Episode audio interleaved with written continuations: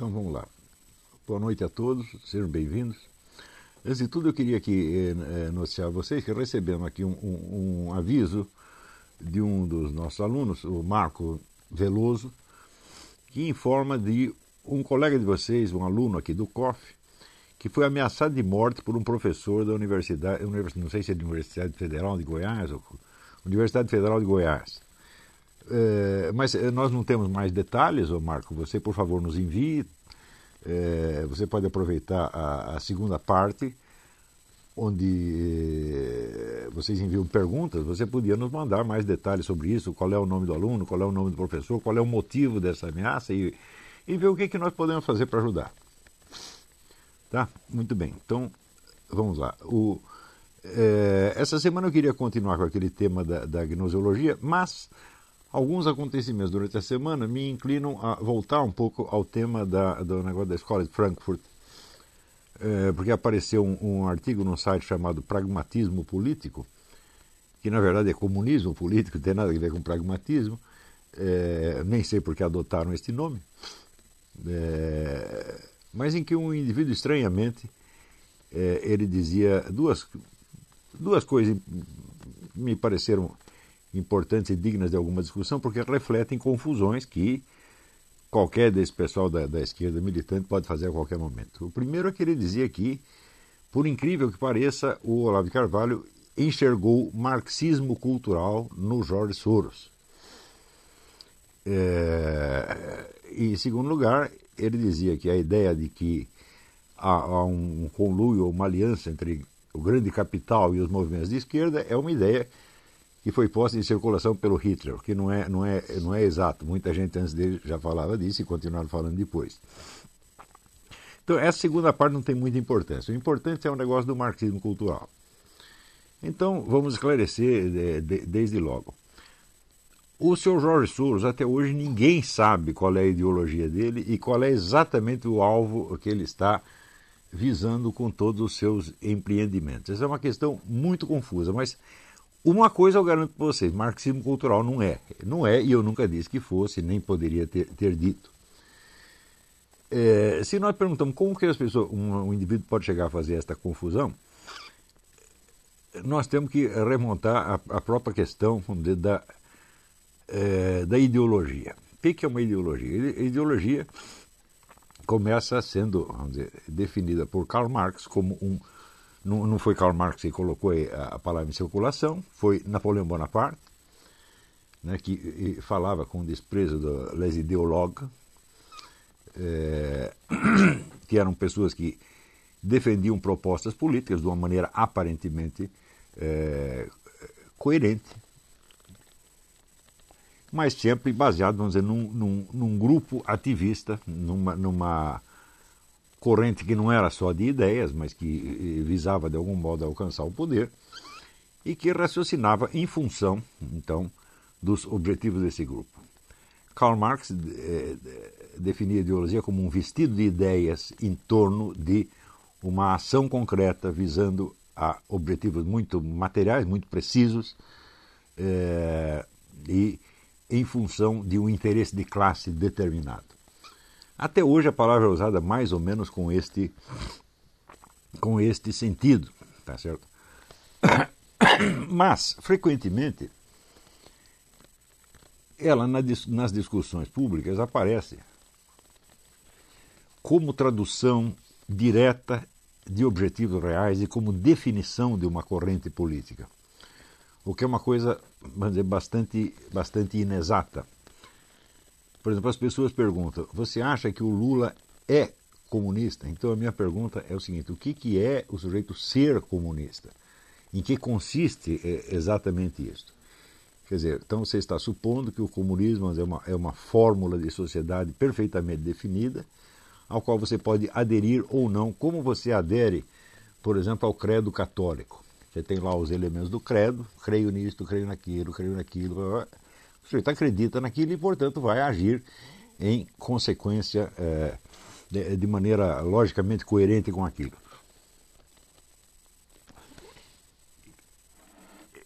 E é claro que esta, esta visão é tremendamente é, ingênua.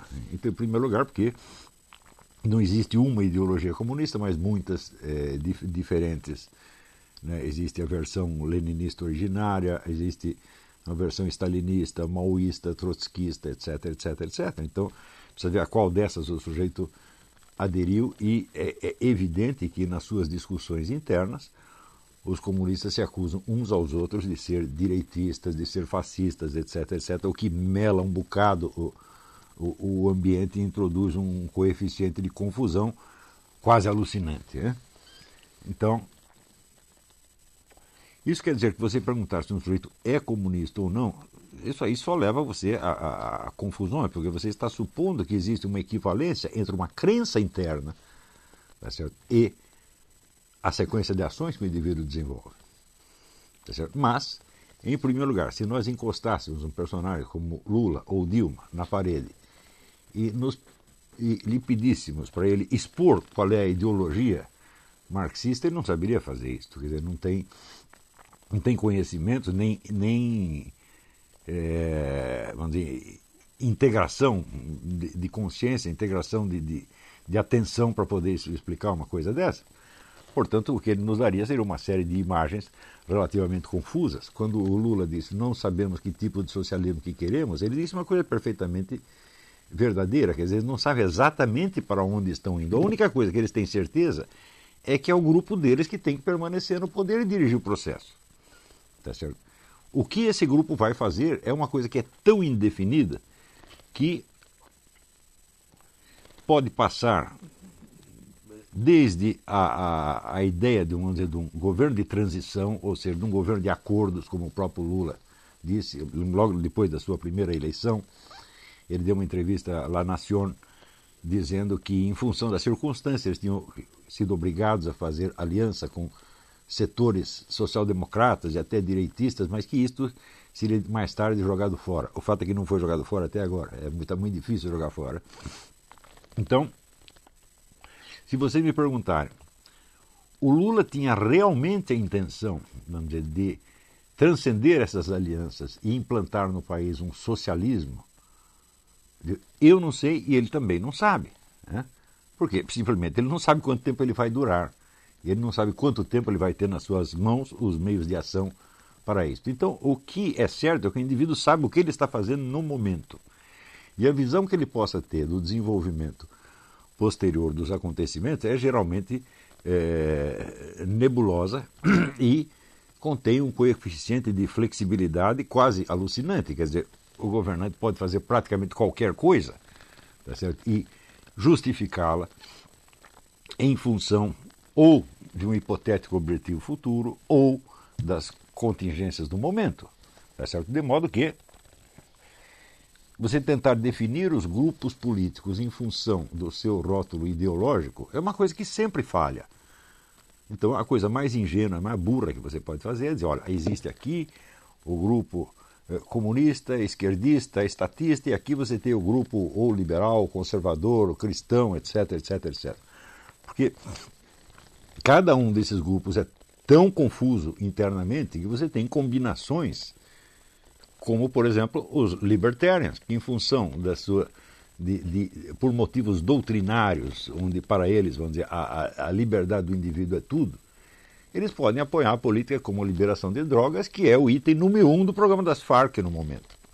Tá certo? Então você vê um monte de liberais, direitistas, anticomunistas, lutando por um objetivo que é o, o principal, talvez, do movimento comunista na América Latina no, no momento. Então você vê como essas definições ideológicas é, elas não nos ajudam de maneira alguma a responder a pergunta fundamental da ciência política, isto é, quem está lutando pelo quê e com que meios e por que percurso. Ou seja, qual é o problema? Qual é o, panorama real da disputa pelo poder? É este que é o problema fundamental da, da, da filosofia política. Né?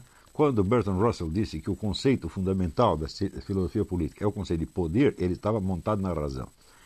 Depois, quando ele tenta descrever quais são os tipos de poder, ele se mela todo, mas o conceito fundamental ele, ele acertou. Ele disse que o conceito de poder em, nas ciências sociais é tão importante quanto o conceito de energia na física. Bom, energia ninguém sabe exatamente o que é, e poder também é, não é uma noção das mais claras. Eu fiz o que eu podia para esclarecer isso, não fui o primeiro que tratou do assunto, mas é, uma coisa bastante óbvia é que o poder é uma possibilidade concreta de ação. A possibilidade abstrata todo mundo tem. Se disser, olha, eu quero ser papa, eu digo, bom, eu tenho. Teoricamente, todo mundo pode ser papa algum dia. Tá certo? Mas, ah, quando eu digo possibilidade concreta, quer dizer que o indivíduo já tem, de algum modo, os meios de ação necessários para perfazer aquela ação e alcançar aquele objetivo. Esta possibilidade concreta é, dizer, a, a, a de uma ação cujos instrumentos, de algum modo, já estão na mão do sujeito e que só falta ele acionar aquilo, de, de algum modo. Sem contar que outros podem ter outros planos e ter outros meios de ação que podem neutralizar, deter ou, ou frustrar esta, esta última. Tá? Mas o poder, de qualquer modo, então podemos definir como uma possibilidade concreta de ação. Se você, é, isto aí se aplica, vamos dizer, a toda e qualquer ação humana. Por exemplo, você tem o poder de levantar essa cadeira e sair andando. Um paralítico não tem. E assim por diante. Se você é mais forte, você tem a possibilidade de ação concreta de bater no mais fraco e ele não tem a possibilidade de bater em você. Né? Se você é, é, mais rico, você tem a possibilidade de subornar um adversário e ele não pode suborná-lo de volta. Então, tudo isso são meios de ação. Quando nós falamos, vamos dizer, de uma, de uma ação ou de um poder político, nós estamos nos referindo a meios de ação que consistem em levar os outros a fazer o que o agente quer, de alguma maneira. De tal modo que esses outros ajam sobre a sociedade toda.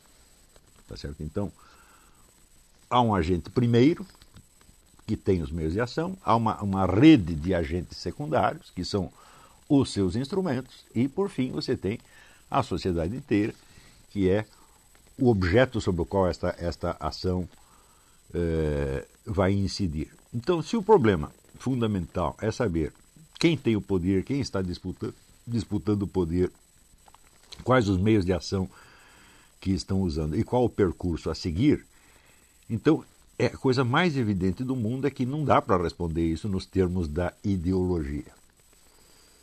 É então, o que você vê na realidade é uma mescla tá certo, de planos globais, que eu já expliquei no debate com o professor Duguin, e até hoje ninguém desmentiu que seja assim, nem dá para desmentir porque é realmente assim onde você identifica três grupos. E nenhum desses três grupos se define por uma ideologia explícita. Quando eu falo de um grupo russo-chinês, por exemplo, nós sabemos que a Rússia está numa fase de transição entre o que era o comunismo e o que é alguma outra coisa que vem a seguir que ninguém sabe exatamente o que é. Do mesmo modo, na China, você tem um esquema de poder que ainda é o mesmo do tempo do Partido Comunista, mas que agora se apoia sobre uma economia francamente é, capitalista. Então você tem um regime socialista com uma economia capitalista, tá certo? E você tem em volta uma série de países satélites, dos quais alguns estão loucos para se é, livrar do resíduo comunista, mas que, por outro lado, têm os seus, vamos dizer, as suas velhas alianças no mundo eurasiano e não desistiram dela completamente. Então, digo, qual é a ideologia desse bloco? Hã? Se alguém me disser, eu dou um doce para quem disser qual é a ideologia. Nós vemos um esquema de ação muito, muito claro, tá certo?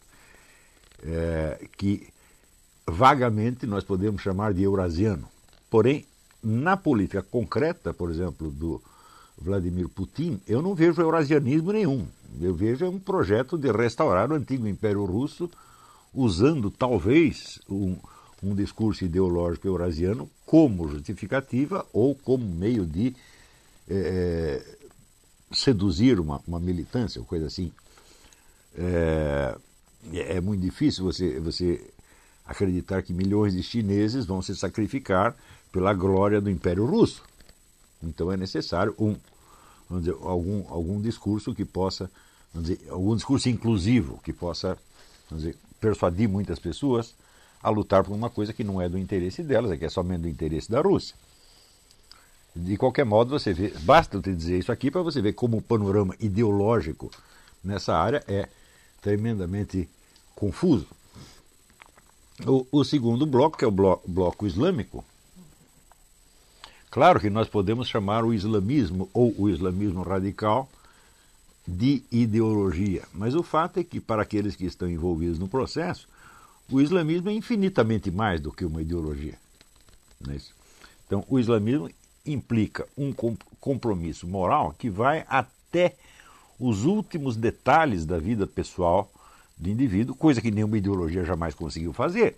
Se eu disser para você, olha, existe uma maneira islâmica de escovar os dentes, existe uma maneira islâmica de limpar o bumbum depois que você defeca, tá certo? Me mostra algum partido político que chegou, vamos dizer, a moldar a vida dos seus militantes até esses detalhes. Isso é absolutamente inconcebível. Então, é claro que uma concepção civilizacional religiosa abrangente como o Islã vai infinitamente além do que nós poderíamos denominar ideologia, tá certo? Mais ainda, existem várias ideologias que coexistem dentro do Islã e que, na luta pelo sucesso mundial do Império Islâmico, convergem e colaboram. Quer dizer, você tem desde pessoas que se dizem eh, extremamente conservadoras. Né? Aqui nos Estados Unidos você tem uma, uma vasta é, massa islâmica que é conservadora, que vota no Partido Republicano, etc, etc, mas que estão aliados aos demais muçulmanos nas questões fundamentais. Então você tem duas ideologias completamente incompatíveis, nominalmente, as duas convergindo para uma mesma luta na escala civilizacional. E, finalmente, o terceiro bloco, que é o bloco que nós chamamos ocidental, globalista, né? É, bom, aí nós temos uma definição um pouco mais geral dos seus, dos seus objetivos, mas que também vão muito além de uma ideologia. Ou seja, uma ideologia ela é necessariamente um discurso que você prega às massas.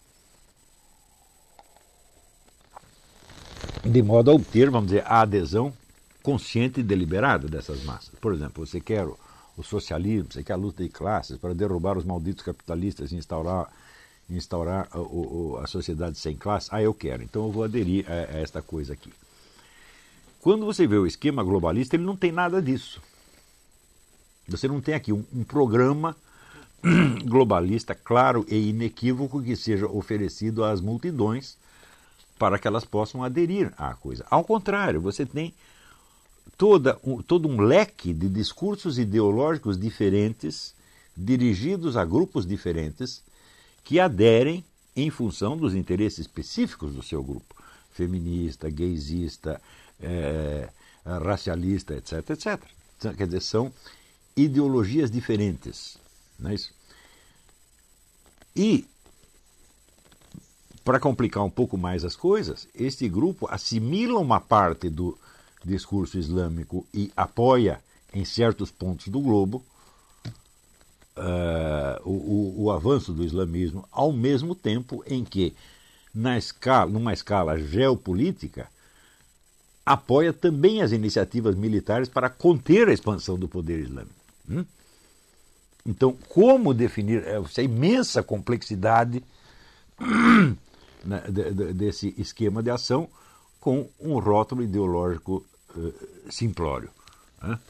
Então, é, é, por isso que você dizer que o, uh, o Jorge Soros, por exemplo, é um marxista cultural, falou, esse é absurdo dos absurdos, eu nunca disse isso. Agora, como é que o indivíduo, lendo o que eu escrevi, chegou à conclusão de que eu estava vendo marxismo uh, cultural no Jorge Soros? É muito simples, é porque ele confunde tudo aquilo que é anti-ocidental e anticristão com o marxismo cultural. E como eu disse que o Jorge Soros está fazendo alguma coisa que é anti-ocidental e anticristã, ele já acha que eu disse que o, o, o, o Jorge Soros é um marxista cultural. Muito bem, do ponto, do ponto de vista mais específico ligado à escola de Frankfurt, é, é muito importante você distinguir qual é vamos dizer, a perspectiva de futuro que orienta as escolhas e as ações de várias pessoas com níveis de consciência completamente é, diferentes. Se você pega um filósofo, e não, não há como negar que, pelo menos os fundadores da escola de Frankfurt era, eram filósofos no sentido estrito da coisa, quer dizer, tinham uma, algum domínio da técnica filosófica, alguns deles eram homens de uma cultura monumental, que receberam, vamos dizer, melhor que a educação europeia podia lhes dar naquele, naquele momento, e que inclusive receberam na juventude uma influência profunda do judaísmo e do cristianismo. Ou seja, conheciam o judaísmo profundamente, conheciam o cristianismo bastante, tá certo? E estavam tentando responder a questões que seriam os de um filósofo judeu ou cristão na mesma época. Quer dizer, eles estavam interessados em coisas que também interessavam, digamos, a, a um Louis Lavelle ou, ou a, a, um Franz Rosenzweig, é, para dar um exemplo de um filósofo cristão e de, e de, um, de um judeu. Isso quer dizer que o objetivo desses homens não era nenhuma mudança política imediata. Eles não estavam interessados em militância. Ao contrário, um dos compromissos fundamentais da escola de Frankfurt foi não se meter com o Partido Comunista de maneira alguma. Tá certo? Embora pudesse haver alguma colaboração de parte a parte. Tá certo? É, os membros da escola de Frankfurt, uh, Horkheimer, Adorno, Leo Löwenthal, é, todos eles queriam preservar a sua liberdade intelectual. Porque eles estavam interessados em questões filosóficas de verdade e não podiam assumir um compromisso de rezar segundo a cartilha de um marxismo vulgar que estava sendo disseminado para a Europa inteira e que era um alimento intelectual para, retardados mentais. Eles não podiam se comprometer com isso. E se você comparar, por exemplo, você pega os, os escritos do Theodor Adorno sobre arte e depois você compara com Manual de Marxismo-Leninismo do Otto Kuzinen, que era o texto oficial da, da União Soviética. Então há, há uma distância que é, é, mais ou menos como se fosse, sei lá, do Roger Scruton para o Paulo Giraldelli. Tá, é, a diferença de nível é essa. E quando eu digo que os camaradas eram, eram filósofos é, de verdade, isso significa que eles estavam interessados nas questões mais profundas e mais difíceis, não só da filosofia no sentido acadêmico, mas da vida humana em geral. Portanto, isso quer dizer que eles se defrontavam com o problema da morte e do objetivo último da existência. Todos eles se defrontaram com isso. Né? Então, não eram é, militantes bocós, tá certo? Para quem é, o interesse por essas questões é um luxo burguês. Eles não eram isso de maneira alguma, tá certo? E acontece que é, eles tinham, de algum modo, o senso da eternidade. No início, todos eles tinham. Tá certo? É, mas, por algum motivo, que é biográfico e deve ser estudado separadamente em, em cada caso,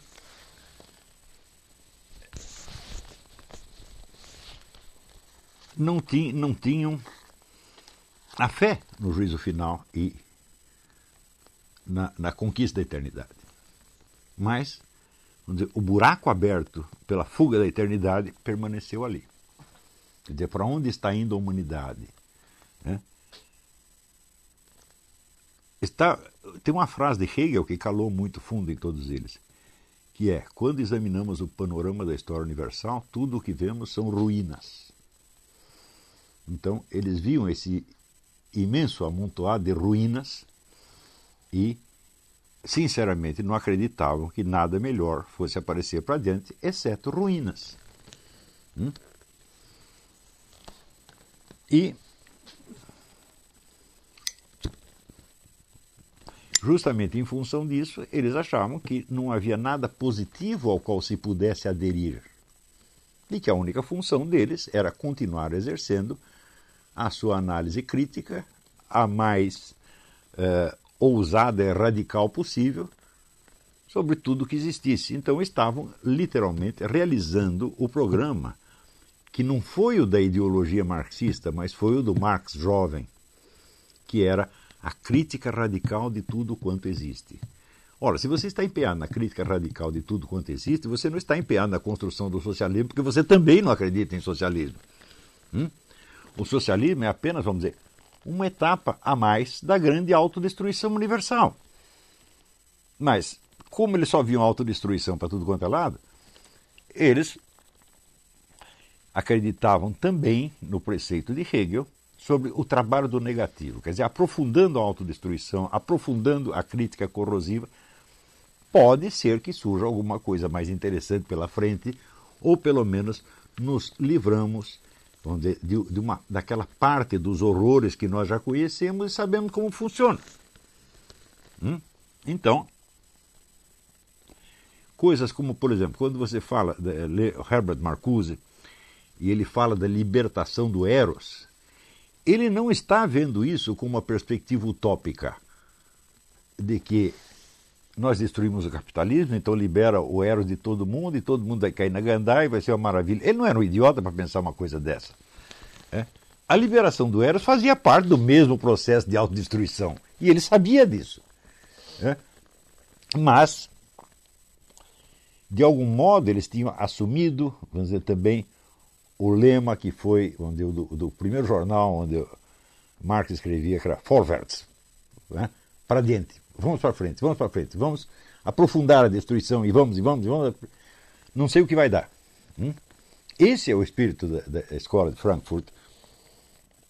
E é evidente que isto dá um reforço muito grande a qualquer movimento político que esteja a fim de destruir alguma coisa. Hum? Porém, a, a liderança e a militância desses movimentos, em geral, acredita realmente que você realizando esta parte do programa, as coisas vão melhorar para alguém. Por exemplo, se você vê assim, a felicidade né, apoteótica com que o, o, o deputado Jean Willis celebrou aquele primeiro e longo beijo gay numa novela da Globo outro dia, dá a impressão assim que aquilo é um anúncio da felicidade universal. Hum? Então, a escola de Frankfurt ajudou a produzir isso? Ajudou de algum modo, só que a escola de Frankfurt não acredita que esse, essa felicidade universal vai chegar. Mas a militância pode acreditar. Então, vai usar elementos que saem da escola de Frankfurt. Também é preciso ver que naquilo que se chama confusamente marxismo cultural, entra esse espírito corrosivo, negativo e nihilista, na verdade, da, da escola de Frankfurt, junto com o esquema gramsciano. Hum? Quer dizer, Gramsci não é um membro da escola de Frankfurt. É, ele nunca teve uma colaboração direta com o pessoal da escola de Frankfurt e, certamente, o objetivo dele era implantar um regime socialista mesmo. Ele, você vê naquelas. É, algo do espírito utópico, utopicamente esperançoso do, do movimento socialista, é, ainda está vivo no Gramsci. Você vê isso naquelas historinhas infantis que ele escrevia para a filha, né, prometendo um mundo onde tudo será mais belo. Então, dizer, ele não participa do estado de espírito analítico corrosivo da escola de Frankfurt. Né? Porém, esse estado de espírito pode ser usado para fins que são os da Revolução Cultural Gramsciana. Também uma coisa que converge com a outra, mas não é a mesma coisa. Tá certo? Por isso é que eu não gosto muito, embora eu mesmo tenha usado esse termo, a gente às vezes, eh, claro, é, você não pode ter uma clareza terminológica inteirinha pronta de uma vez para todas. A gente vai percebendo as coisas mais aos poucos. Então, no início, quando você está arranhando um assunto, você usa os termos com que a coisa é designada no debate geral e depois que você os examina. Isto faz parte da natureza da filosofia. Já expliquei para vocês. Isso é lição de Hegel. A dialética avança superando conceitos parciais ou até falsos. Mas você tem que usar os conceitos parciais porque são os únicos que você tem e são aqueles que são usados no debate público. Novamente, eu lembro que só existe uma dialética onde existe uma retórica antes. Então, o que é uma retórica? É uma arte da persuasão. É uma maneira de induzir as pessoas a fazer algo que você quer que elas façam. Então, o argumento retórico ele não é verdadeiro nem falso, ele tem que ser persuasivo. Ele pode coincidir com a verdade, pode coincidir com o erro. A retórica não visa enganar as pessoas, mas também não visa lhes dizer a verdade. Hum? Então, visa apenas a induzi-las a uma determinada ação. Se não há uma multiplicidade, uma rede de discursos retóricos é, circulando na sociedade, a mente dialética não tem o que examinar, porque a dialética é a confrontação dos discursos retóricos contraditórios e a sua articulação e comparação em termos mais rigorosos para chegar ao quê? A uma proposta de ação? Não, para chegar a uma aproximação da verdade naquele debate. Então, é claro que todo exame dialético parte de termos usados retoricamente, que mais tarde, no curso do exame, você vai superar e jogar fora. Então você diz, ah, mas antes você usava o marxismo cultural, agora você não usa mais. Mas isso é natural, isso é inevitável no exame filosófico, meu Deus do céu. Né? Se eu não partir de conceitos parciais que estão circulando na, na, na discussão pública retórica, eu vou examinar o quê? É então, o, o, o, o, dialético ele está perante os discursos retóricos como um juiz está perante os discursos das partes. Quer dizer, você vai ter que partir dos elementos que as partes lhe forneceram, contra ou a favor. É isso que você tem na mão. E no curso do exame você vai superando aquilo e você pode vamos dizer, chegar vamos dizer, a uma aproximação da verdade que confirma um dos lados, desmente os dois, confirma os dois, pode dar qualquer coisa. Né? Então, o primeiro problema que eu vejo né, no, no, conceito de marxismo cultural, embora, repito, embora eu mesmo o tenha usado provisoriamente, é que a perspectiva gramsciana não é a mesma da escola de Frankfurt. Hum? A escola de Frankfurt nada tem de utópico. Eles não acreditam em nada. Hein? E quando propõem coisas como, sei lá, revolução sexual, etc., etc., para eles isso tem um caráter experimental. Hum? Que pode ser bom, pode ser ruim, tá certo? mas em última análise só faz parte do processo de autodestruição e da produção de novas ruínas. Ao passo que em Gramsci existe ainda o forte elemento da esperança utópica. E quando se diz então que um sujeito é um marxista cultural, pode ser qualquer dessas duas coisas. Ele pode ser, vamos dizer, um verdadeiro nihilista destrutivo, como Herbert Marcuse, ou pode ser um, um utopista, tá certo? Como o, o nosso João Willis, que acredita num paraíso gay. Então eu digo, bom, mas evidentemente não é a mesma coisa. Então, o próprio conceito de marxismo cultural não basta para definir ninguém, tá certo? Em termos, vamos dizer, do, do conteúdo, seja do seu discurso ideológico, seja da lógica real das suas ações. A gente sempre tem que distinguir as duas coisas. E sempre dois níveis de discurso. Você tem um discurso puramente ideológico, que é para os militantes, as massas, em geral um discurso de autojustificação, e você tem uma a lógica interna da ação, que não é um discurso para as multidões, embora não seja necessariamente secreto, ele é um segundo nível, que é, vamos dizer, a articulação e o planejamento das ações de uma maneira é, o mais, a mais racional possível. Você nota esse contraste, por exemplo, se você examina a propaganda do PT e os discursos dentro do Foro de São Paulo. Não são a mesma coisa, evidentemente, nem poderia ser. Os discursos nas assembleias internas do próprio, do próprio eh, PT. Então, a simples existência desse duplo nível torna inviável você eh, descrever as correntes em luta nos termos da sua, aspas, ideologia. Né? Quer dizer, o discurso ideológico ele já é ambíguo por sua própria natureza e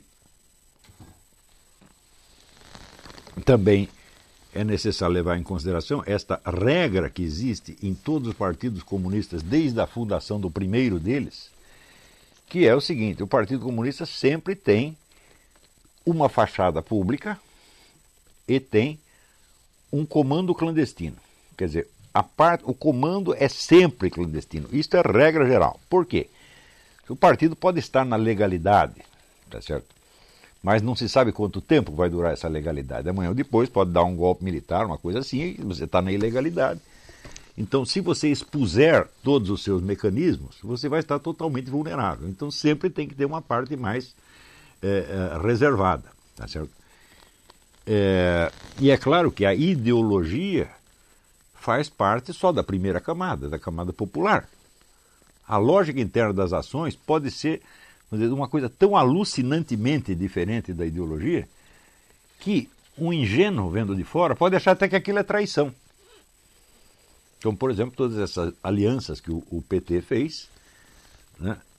nós podemos perguntar assim: o PT fez as alianças em público tendo um plano secreto de depois jogar fora os seus aliados e tomar o poder total, ou ao contrário, prometeu à militância que mais tarde ia jogar fora os aliados burgueses, tá certo? Mas por dentro sabia que não ia poder se livrar deles de maneira alguma e queria apenas se consolidar no poder é, com, com, aliados e tudo, como está até hoje, aliás. Né? As duas coisas são verdade ao mesmo tempo. Ou seja, é a mesma coisa que você dizer, o partido não sabe exatamente o que ele vai poder fazer. Então, para uns ele promete uma coisa, para outros promete a coisa contrária, e ele está fazendo, na verdade, está fazendo as duas.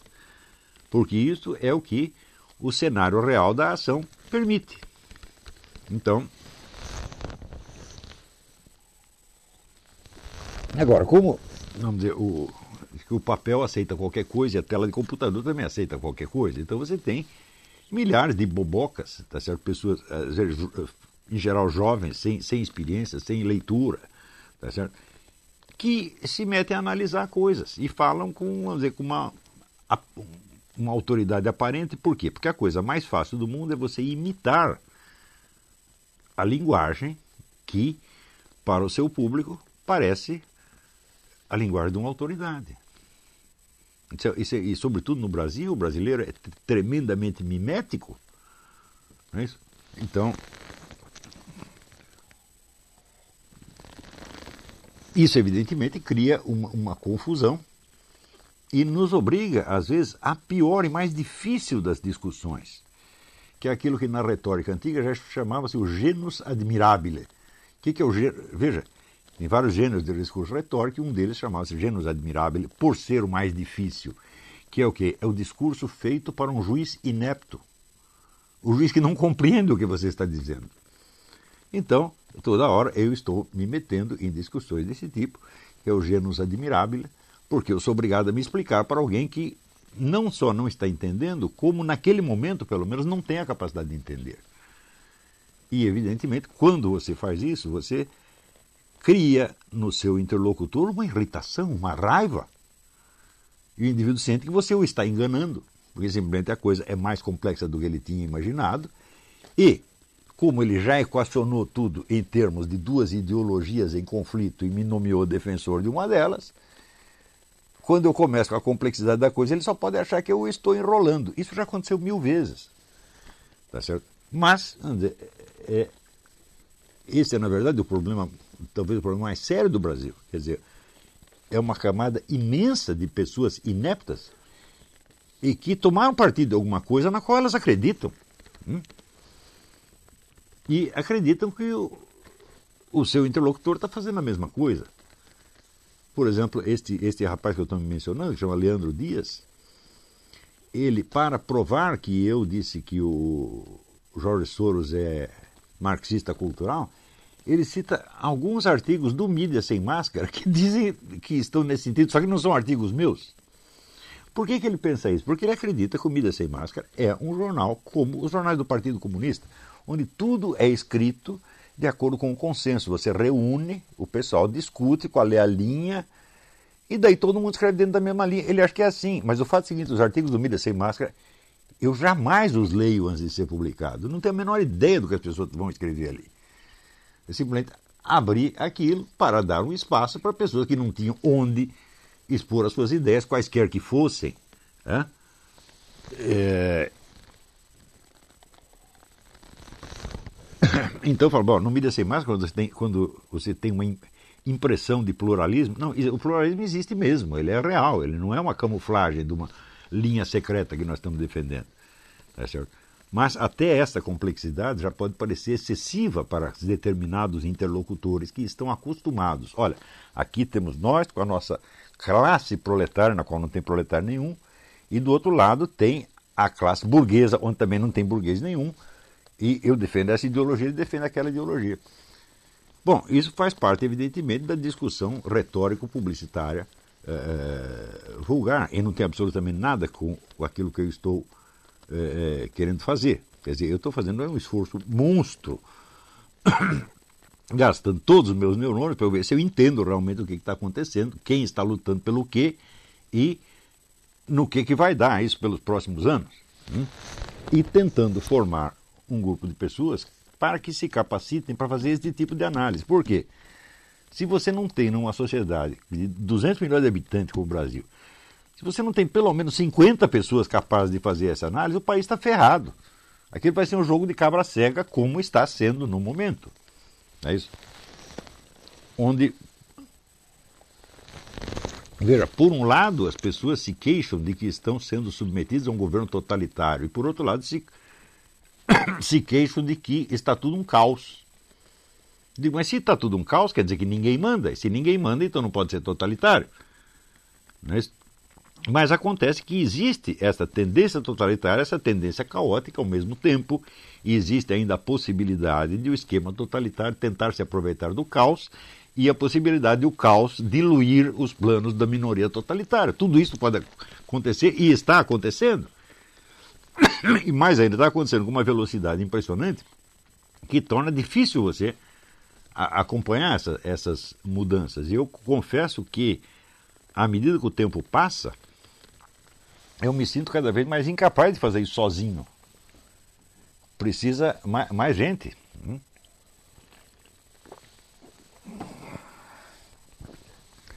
Então, isso quer dizer que na análise dessas coisas, vamos dizer, o mais estrito realismo em todos os detalhes é a coisa naturalmente necessária.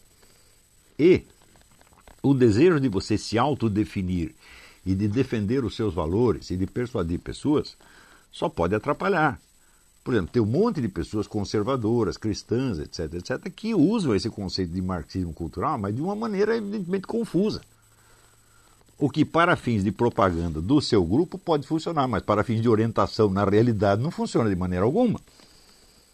Então, claro que eu aceito todos esses discursos como, vamos dizer, expressão dos desejos uh, e valores magoados e ofendidos de certas, certas uh, comunidades. Mas nós, como estudantes da coisa, não podemos nos deixar iludir por isso de maneira alguma. O sujeito diz, não, nossa luta é contra o marxismo cultural. Eu digo, é, peraí, eu estou falando que tem três esquemas globalistas, cada um deles é enormemente múltiplo e confuso na sua identidade, e nós temos que nos orientar no meio disto. Tá certo? Se perguntar contra que você está, fala contra, estou contra os três, evidentemente. É? Mas existe alguma quarta proposta? Fala, não existe. É?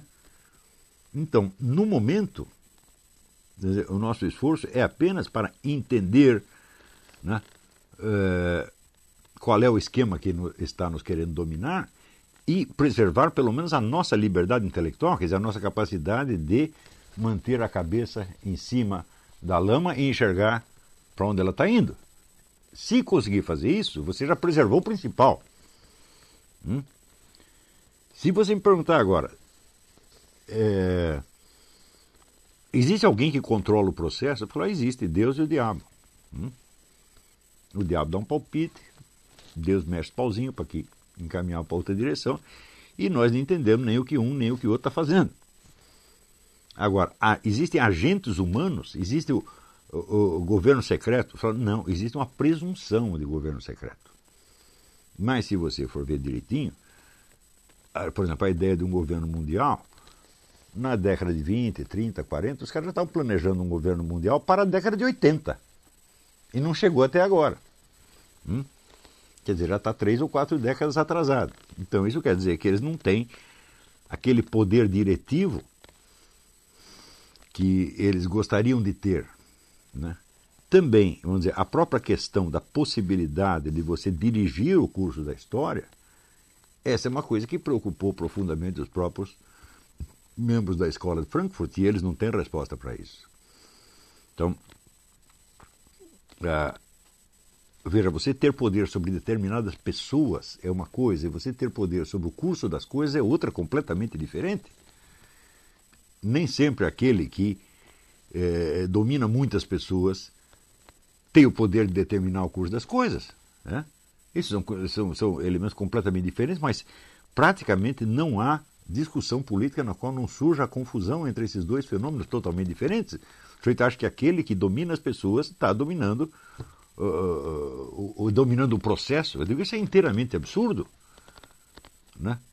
Mas, na verdade, quando você vê os discursos de autojustificação desses grupos globalistas, eles se esforçam ao mesmo tempo por dar a impressão de que dirigem o processo e por dar a impressão de que eles nem existem.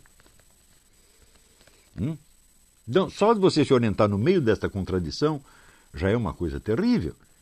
Por exemplo, você vê, quase que diariamente, você vê discursos de que não, nós temos agora problemas de escala global que não podem ser resolvidos nas esferas das respectivas soberanias nacionais, portanto, nós temos que acabar com as soberanias nacionais e governar tudo desde a ONU. Os caras dizem isso e no instante seguinte, se você fala de governo global, eles riem na sua cara.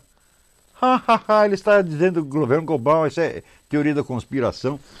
Então, quer dizer, existe uma confusão, em parte proposital, tá certo? e em parte uma confusão autêntica que está na própria cabeça deles, porque você, você imagina que a cabeça de um agente globalista que se pergunta até onde nós temos o poder de dirigir essas coisas? Ele também não sabe. Né? Por exemplo, se vocês lerem o livro The Windswept House, o livro do Malachi Martin, né? ele mostra como já nas décadas de 80, 90, havia a ideia de diluir a identidade própria da Igreja Católica e transformar a Igreja Católica numa espécie de gerência geral das religiões. Uma espécie de unidade transcendente das religiões administrada desde Roma. Essa é, era a ideia. E, então, agora imagine que você é o Papa. Hum? E os caras te propõem isto. Eu digo, muito bem, você pode, num primeiro momento, ficar escandalizado, falar, não, eu sou o Papa da Igreja Católica, só a Igreja Católica tem os meios de salvação, eu não quero misturar a minha igreja com essas é, falsas religiões, ou falsas revelações. Isso é um lado, isso existe. Por outro lado, ele diz, bom, aqui nós temos duas opções. Ou eu aceito essa brincadeira, ou eles jogam todas contra nós e acabam com a gente. E existe sempre a possibilidade de eu assumir este jogo e virar a mesa depois. Hum? Ou seja, ganha todo mundo para a Igreja Católica. Existe essa possibilidade também. Né? O que, que você faria se fosse Papa? Eu, graças a Deus, não sou Papa e eu não estive com esse problema na minha mão e não, não tenho como resolvê-lo. Mas eu vejo que os analistas da questão não são capazes sequer de se colocar esse, esta, esta dúvida que evidentemente esteve na cabeça de todos os papas desde João 23. Hã? É, Daí também a nossa dificuldade de eh, analisar as declarações do Papa presente. Tá certo? Se você perguntar o que, que ele quer, fala, não tenho a menor ideia do que ele quer. Mas eu acho que ele também não tem. Mas ele não é burro, ele tem assessores, ele tem todo dizer, a, a, a, gama dos dados inteiro está tá na mão dele e ele algum esforço ele deve estar tá fazendo para entender isso e para desenvolver alguma, alguma linha de ação. Esta dificuldade existe na mão de todos os agentes. Qualquer que seja o caso, os nomes das correntes ideológicas nunca servem para você descrever um curso de ação real, embora eles sejam um componente inevitável. Porque tem gente que quando a coisa fica um pouco confusa, ele diz: ah, não existe mais esquerda nem direita, não existe mais comunismo. Tá? Digo, claro que existe. Eles não são, vamos dizer, os esquemas gerais articuladores da coisa, mas eles são elementos que estão lá presentes. Né? As ideologias não descrevem o panorama real, mas são elementos presentes no panorama real. Hum?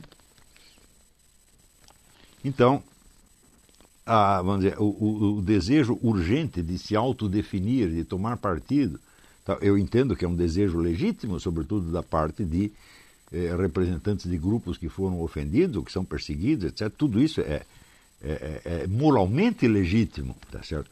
Mas intelectualmente tudo isso não significa nada. E eu certamente não fiz este curso para criar mais militantes do que quer que seja, nem mesmo das causas mais nobres do universo.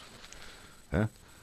Porque militante nunca falta. Sujeito para tomar partido e sair falando, tem montes. Você não precisa fazer o seminário de filosofia para fazer uma coisa dessa. Né? Você pega lá um pouco de catequese na igreja, ou pega um, um manual de instruções do, do, do, Sem Terra, do PT, e pronto, você está tá capacitado para fazer o discurso ideológico. Nós queremos algo mais. Hum? Algo mais cuja existência pode ser até mais discreta, mas é muito mais importante e mais vital para a sobrevivência humana do que tudo isso. É? Nós precisamos garantir que a inteligência humana não será submergida. Tá pela maré de confusões, mentiras, alucinações, etc, etc. Isto é muito mais vital do que lutar pelo que quer que seja.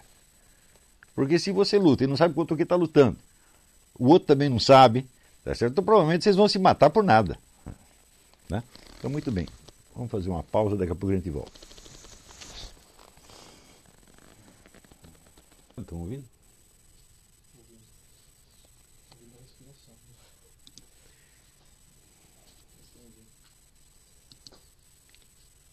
Então vamos lá. Eu vou responder poucas perguntas, porque eu estou muito cansado hoje. Vocês me desculpem, mas. É...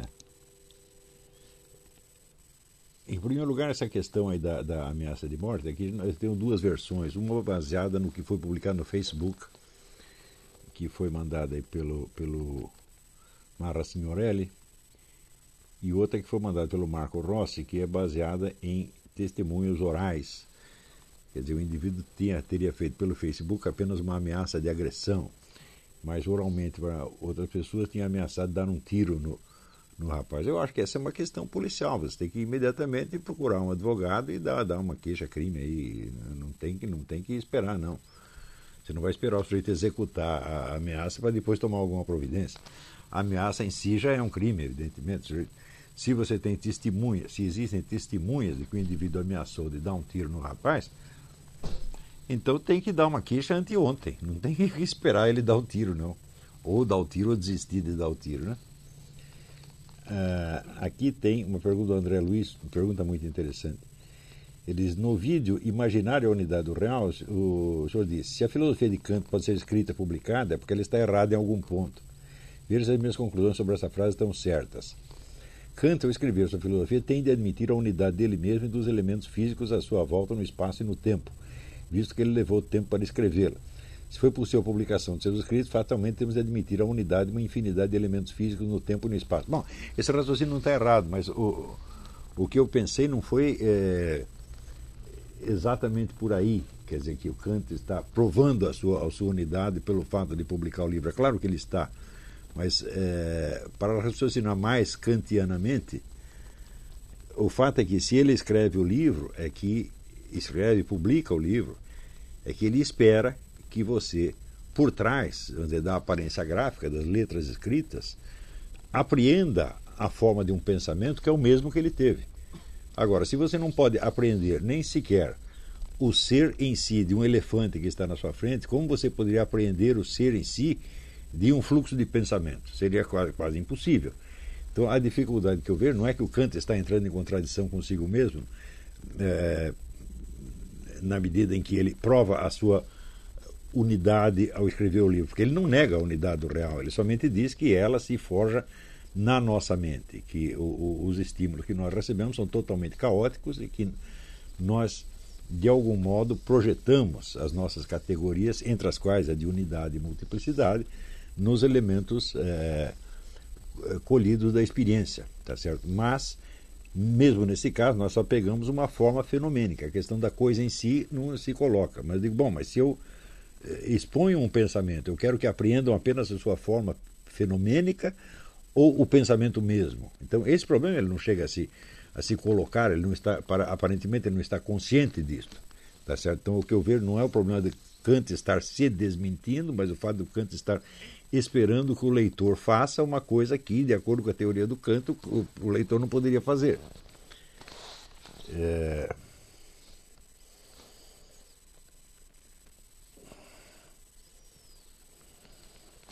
Aqui, pois. Depois eu passo a falar sobre a imaginação e sobre como ela articula os dados dos sentidos no mundo. O senhor aí não está repetindo o que disse, o Kant disse que o mundo é construído dentro de nós. Bom, é evidente que a imaginação faz um trabalho de articulação uh, dos dados do real. A diferença entre o que eu estou dizendo e o que o Kant diz é que ele diz que esta unidade existe somente para a imaginação. Tá certo? É, é, ou seja, ele, ele parte do sujeito cognoscente como se este fosse, vamos dizer, o centro da questão. E eu me pergunto o que, que me possibilitou ser um sujeito cognoscente, o que, que me possibilitou ter as categorias de percepção e de pensamento que eu tenho. E eu vejo que tudo isso aí já tem, na sua raiz, uma relação com o mundo físico que nos rodeia. Ou seja, as nossas categorias de pensamento não estão no nosso cérebro. Aliás, se fala que está no cérebro, o cérebro também é apenas uma parte do mundo físico e é uma percepção que eu mesmo tenho do meu mundo físico, de maneira que a coisa entra num círculo vicioso.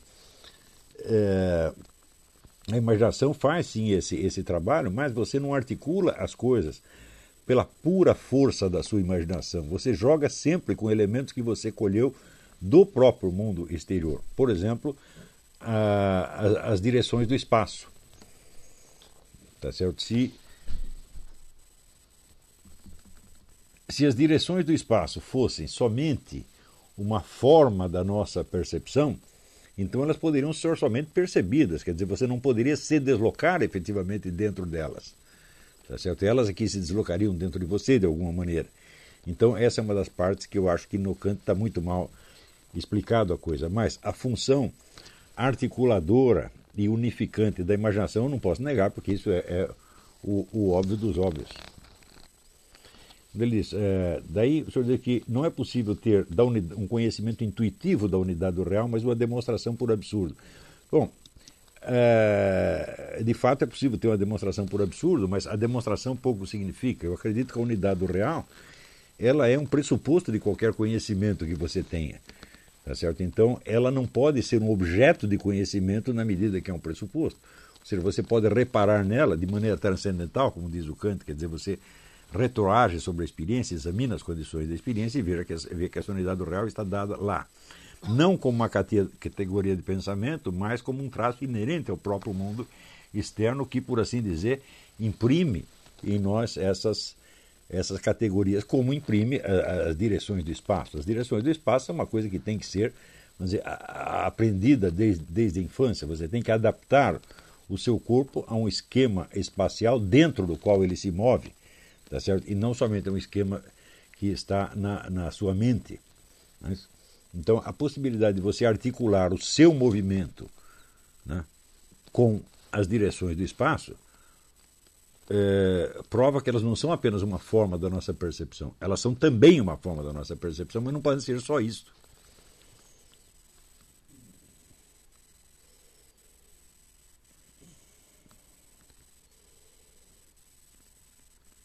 É, daí ele me pede alguma indicação sobre como aprender a língua italiana, inglês. Bom, eu sempre sugiro o método Pimsleur, P-I-M-S-L-E-U-R. Eu acho o melhor método de aprendizagem de qualquer idioma. Agora, eu acredito que para você importar isso aí para o Brasil, sempre você vai ter algum imposto de importação, vai sair um pouco mais caro do que se você estivesse aqui. Mas de qualquer modo não é assim, nenhum absurdo. Você pode ir comprando é, fase por fase do curso. Né?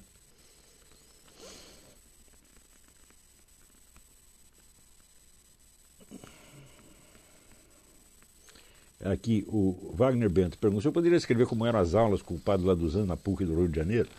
O padre Laduzan tinha, tinha um método muito característico. Ele colocava uma questão, ele primeiro articulava uma questão, depois ele abordava essa questão desde o ponto de vista das várias escolas de, de, de filosofia, desde o começo dos tempos, assumindo aquela, aquela posição como se fosse a dele. E no dia seguinte ele fazia a crítica daquilo desde o ponto de vista de uma escola subsequente e daí apresentava um segundo ponto de vista, um terceiro, e um quarto, um quinto, até que no fim ele dava uma, propunha uma, uma solução dele mesmo, geralmente inspirada na, na escola fenomenológica da qual ele era um, um, um, um representante.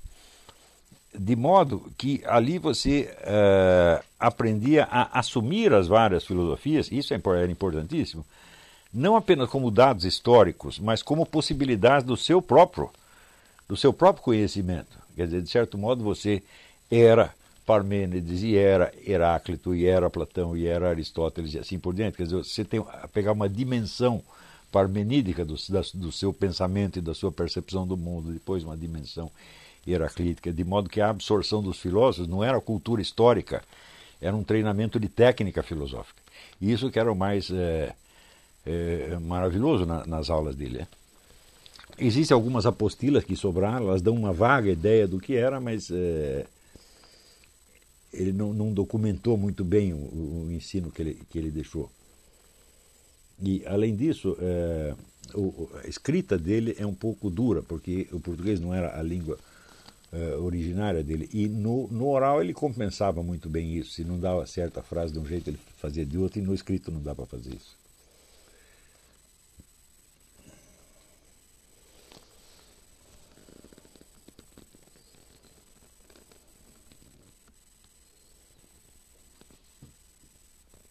Eduardo Prieto. Sou aluno do curso de filosofia, não tem muito tempo, estou começando minha monografia de final de curso que irá tratar sobre a invasão da esquerda no meio cultural.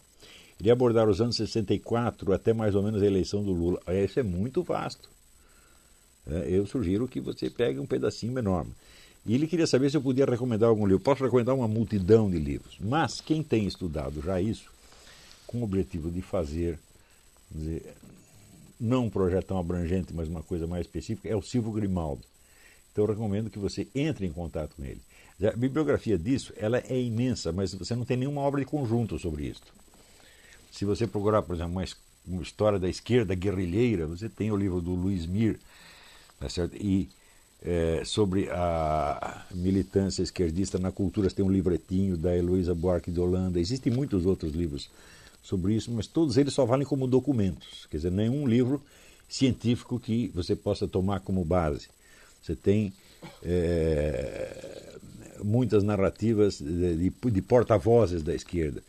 Né? O próprio é, livro do Suenir Ventura, 1968, ano que nunca acabou, é muito importante. São depoimentos de personagens, de agentes históricos que dão lá, contam a história pelo seu ponto de vista. Então serve como documentos. Entre a abordagem deles e a sua, vai haver uma grande diferença é a famosa distinção entre o discurso do agente e o discurso científico, do, do o discurso do observador científico. Mas entre em contato com o Silvio Grimaldo e ele vai te ajudar nisso aí. Hum. Aqui, o, o, Guilherme de Berredo Peixoto envia um comentário que não vai dar tempo de eu analisar isso aqui, mas eu vou ler o comentário dele inteiro. Podemos deixar para pensar nisso mais tarde. A respeito do seu comentário no assunto geocentrismo versus heliocentrismo, na aula retrasada, gostaria de fazer algumas observações úteis. O sentido imediato da descrição heliocêntrica ou geocêntrica é de uma descrição cinemática. Cinemática é pura descrição de, de, de, um movimento sem levar em conta as forças que estão por trás desse movimento. É o mapeamento do movimento. Então, no contexto da física, dizer que a Terra gira em torno do Sol é dizer algo sem sentido, pois falta referência. Está correto, pois, dizer que as terras giram em torno do Sol em relação ao Sol. É óbvio que, então, não é nem um pouco menos correto afirmar que o Sol gira em torno da Terra em relação à Terra. As duas afirmações são corretas e não se contradizem, de modo que, se considerarmos esse escopo puramente cinemático, geocentrismo e heliocentrismo são verdadeiros simultaneamente. Creio que é natural dar razão ao heliocentrismo sempre que adotarmos outra camada de significado diferente do aspecto cinemático. Nesse sentido, é, ambas as concepções, heliocentrismo e geocentrismo, são definidas nos seus aspectos dinâmicos. Quer dizer, a dinâmica vai, vai em contra as forças que geram o movimento. É? Para efeitos de simplicidade matemática, é conveniente adotar sempre o Sol como sistema de referência. Em outras palavras, é o Sol e não a Terra a referência mais adequada a ser tomada.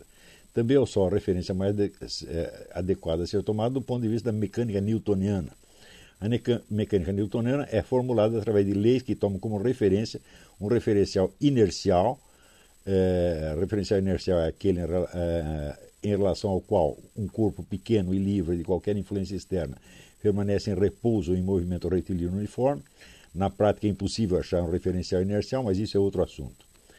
Para efeito da descrição do sistema solar, o Sol se aproxima muito mais de um referencial inercial do que a Terra, isso é óbvio. Só que a mecânica newtoniana já foi superada pela relatividade geral. Então há também esse novo aspecto a ser adotado no enfrentamento dessa questão. Um dos princípios fundamentais da relatividade geral é a invariância por transformações gerais de coordenadas. Isso significa, em linguagem simples, que o referencial inercial não tem nenhum privilégio na descrição dinâmica de um fenômeno. Todos os referenciais são equivalentes. Em suma, de acordo com a teoria mais moderna sobre o sistema solar, já consagrada pelas observações, etc., dizer que a Terra gira em torno do Sol não é rigoroso definitivamente mais correto do que dizer que o Sol gira em torno da Terra. Existem todos esses. Não vai dar para comentar muito isso aqui, mas Existem todos esses problemas, a questão é terrivelmente espinhosa. Quer dizer, o sujeito tomar o heliocentrismo como se fosse um dogma é uma coisa inteiramente absurda. Né? E também o fato de você dizer, bom, é, se não existem provas suficientes de uma teoria, também não quer dizer que essa teoria seja errada. Né? É, você vê, por exemplo, só para dar um exemplo, quando Einstein propôs, isso é coisa que pouquíssima gente sabe, quando Einstein propôs a constância da velocidade da luz, ele não sabia que isso existia. Ele escreve, eu não lembro a frase literal, mas era mais ou menos o seguinte. Ele diz: Eu proponho isso nem mesmo como uma hipótese, mas como uma decisão de livre vontade. Ou seja, eu determino que a velocidade da luz é igual sempre e que ela é a constante. E daí vamos ver o que dá. Vamos fazer o cálculo baseado nisso para ver se dá certo. Depois, mais tarde, apareceram meios de medir isso e viram que aquilo era realmente assim. Mas ele não sabia. Né? Então, em ciência, todas essas coisas podem uh, acontecer. Quer dizer, o próprio sujeito não tem prova da sua teoria e ele enuncia assim mesmo, mas depois aparecem as provas. Tá certo? Então, bom, eu só li isso aqui para eh, dizer que a, a, a, você receber de maneira emocional uma afirmação como essa é coisa realmente de gente analfabeta que não acompanha as discussões. Né? Muito bem, eu acho que hoje eu vou parar por aqui. Tá? É... Ah, só para terminar, o Zé Carlos pergunta: posso enviar minha dissertação de mestrado sobre Santo Agostinho? Pode, claro que pode. Manda para o meu e-mail que você tem. olavo.olavicarvalho.org.